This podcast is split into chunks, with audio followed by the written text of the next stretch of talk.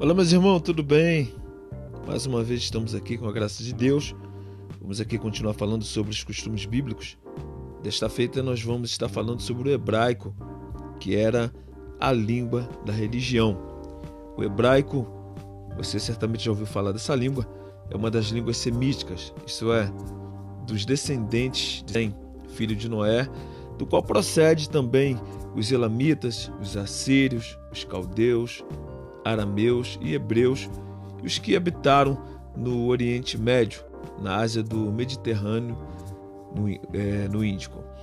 Agora, é, você precisa saber que os descendentes de Abraão, após eles se estabelecerem em Canaã, eles tiveram a sua língua semita influenciada por algum dialeto, por exemplo, dos cananeus, que era um povo que já habitava nessa época a terra. Mas com o passar do tempo, essa língua ela foi se solidificando e ao receber a influência de termos e expressões dos nativos cananeus, se transformou no hebraico.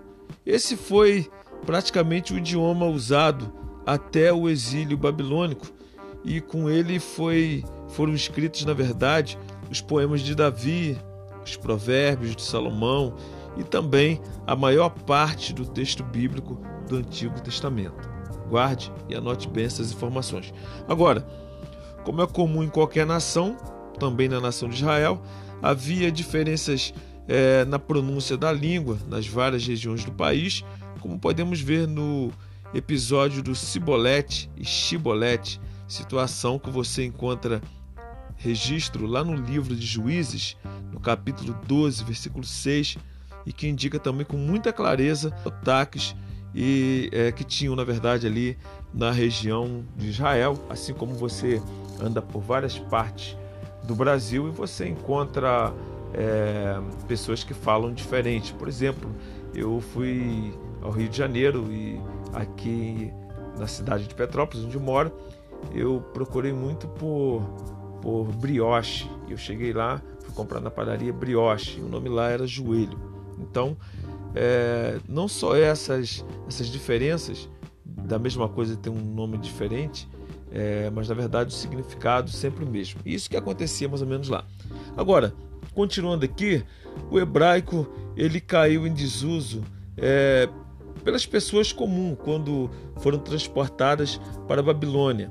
O povo de Israel ficou cativeiro do povo babilônico e tiveram que habitar lá por cerca de 150 anos. E aí, no retorno, a língua aprendida no exterior, o aramaico, já fazia parte do cotidiano, porém não nos assuntos de religião. Quase todo o Antigo Testamento foi escrito em hebraico. A lei continuou sendo copiada e lida também em hebraico. Nas sinagogas, a língua usada era o hebraico e assim prosseguiu nos dias do Novo Testamento. Era a linguagem na verdade da santidade, linguagem dos oráculos do Senhor, e nelas eram escritas passagens dos filactérios usados no momento das orações e também nos trechos da Torá que eram decoradas pelos judeus. O hebraico, se você não sabe, ele conta com 22 letras, todas elas consoantes, e é uma escrita quadrática. Assim, chamado deve atender de se adaptarem na medida do possível e a forma de um quadrado. O hebraico se escreve da direita para a esquerda, como todas as demais línguas semíticas. Ao lado, é... depois eu vou colocar um vídeo, quando tiver um vídeo, eu vou colocar para você, que você vai ver a tabela com essa transliteração do alfabeto hebraico. Se você já teve aula de hebraico, é, você já sabe como é isso. Se você nunca teve, procure aí no YouTube, em algum lugar, que você vai ver como é escrito o hebraico. Algo bem legal mesmo. E aproveite e aprende um pouquinho. Agora, hoje em Israel se fala o hebraico. E isso graças ao esforço de Eliezer Ben Yehuda guarde esse nome aí, que percebendo a importância de um idioma como elo num país recém-nascido, dedicou-se a fazer dele a língua nacional. Isso se deu após 1948, que foi o ano do nascimento do moderno Estado de Israel. Então acabamos de falar aqui agora sobre o hebraico, a língua da religião. Na sequência, vamos falar sobre o aramaico, que era a língua da sobrevivência. Sobrevivência. Não se esqueça de que nós estamos estudando costumes bíblicos e estamos falando sobre as línguas que eram as ferramentas eficazes para a comunicação desse povo. Deus abençoe você. Não se esqueça de compartilhar e também acessar lá o nosso portal Luz da Bíblia é, no Facebook, tá bom? Vai ser muito bem é, a sua participação lá. Só clicar em entrar e fazer parte.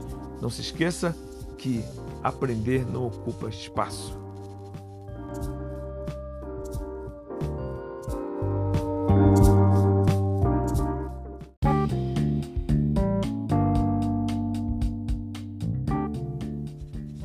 Olá pessoal, mais uma vez estamos aqui. Terminamos de falar sobre o hebraico, que era a língua da religião, e agora nós vamos falar sobre o aramaico, que é a língua da sobrevivência. O aramaico é um dialeto semita bem desenvolvido e dele fazem referência os registros históricos assíricos. É, e a gente sabe que no período persa, 538 e 331 a.C., o aramaico era a língua franca do sudoeste da Ásia e muitos falando, por exemplo, de negócios, pesos, medidas, tem sido encontrado em escavações arqueológicas. Então, os arqueólogos têm encontrado vários documentos escritos em aramaico nesse período, principalmente é, do século 16 a.C.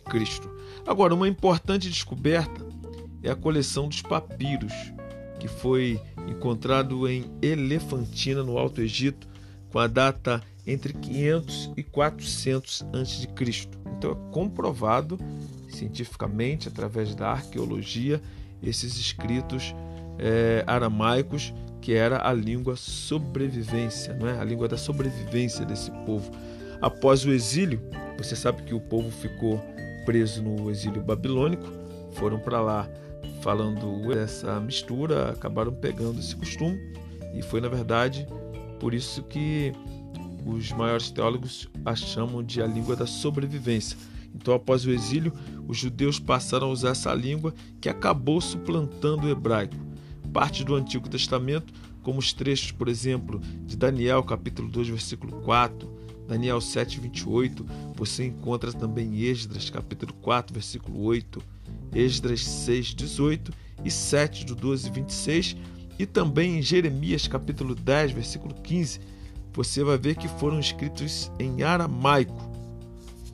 Não podemos esquecer que, quando o cristianismo surgiu, era essa a língua do povo de Israel e certamente era falada também por Jesus em seus discursos e ensinamentos. É possível a gente perceber nos evangelhos expressões da língua aramaica, por exemplo, Aba, Alcedama, Gábata, Gólgota, Mamon, Talita Cumi e Eloi, Elo, Eloi, Sabactane, como nas sinagogas se falava o hebraico, a língua da religião era comum haver intérpretes para o aramaico, a fim de explicar os comentários das escrituras. Eu já citei então aí para você essas palavras que certamente elas eram traduzidas é, ali na sinagoga porque havia ali pessoas para traduzirem, como hoje se você for chamar alguém para pregar em outra língua na sua igreja, vai ter certamente um tradutor.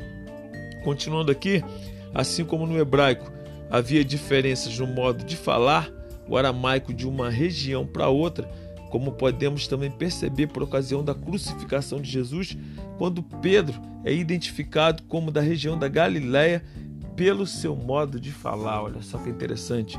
Mateus capítulo 26, versículo 73, você vai ver que Pedro foi identificado pelo modo dele falar.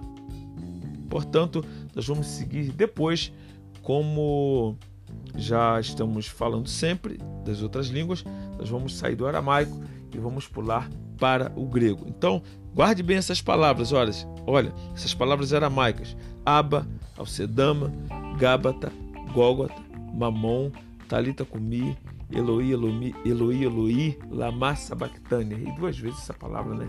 Eloi, Eloi, Lama Sabactânia.